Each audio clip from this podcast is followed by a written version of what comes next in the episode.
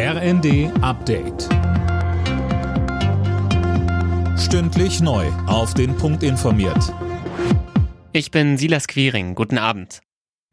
Anders als angekündigt fließt durch die Ostsee-Pipeline Nord Stream 1 auch weiterhin kein Gas. Das hat das russische Unternehmen Gazprom am Abend mitgeteilt. Mehr von Max Linden. Als Grund gibt Gazprom ein Ölleck an, das muss jetzt erstmal repariert werden und solange wird die Pipeline komplett abgestellt, heißt es. Wie lange das dauert, teilte Gazprom nicht mit. Ursprünglich sollte die Lieferung am Samstagmorgen wieder aufgenommen werden, nachdem in den letzten drei Tagen wegen Wartungsarbeiten kein Gas geflossen ist. Schon davor war die Pipeline nur noch zu etwa 20 Prozent ausgelastet worden. Auch das begründete Gazprom mit technischen Problemen. Die G7-Staaten wollen einen Preisdeckel für russisches Öl durchsetzen, denn Russland verdient trotz Sanktionen weiter Milliarden mit Ölexporten.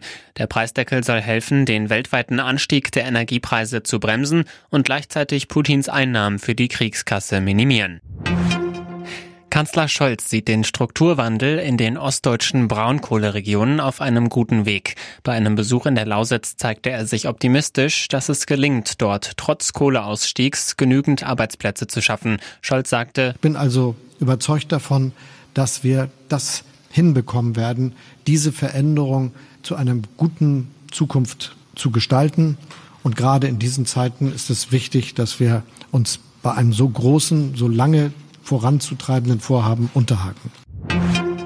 Die Zahl der Hackerangriffe in Deutschland nimmt weiter zu. Da verwarnt das Bundesinnenministerium.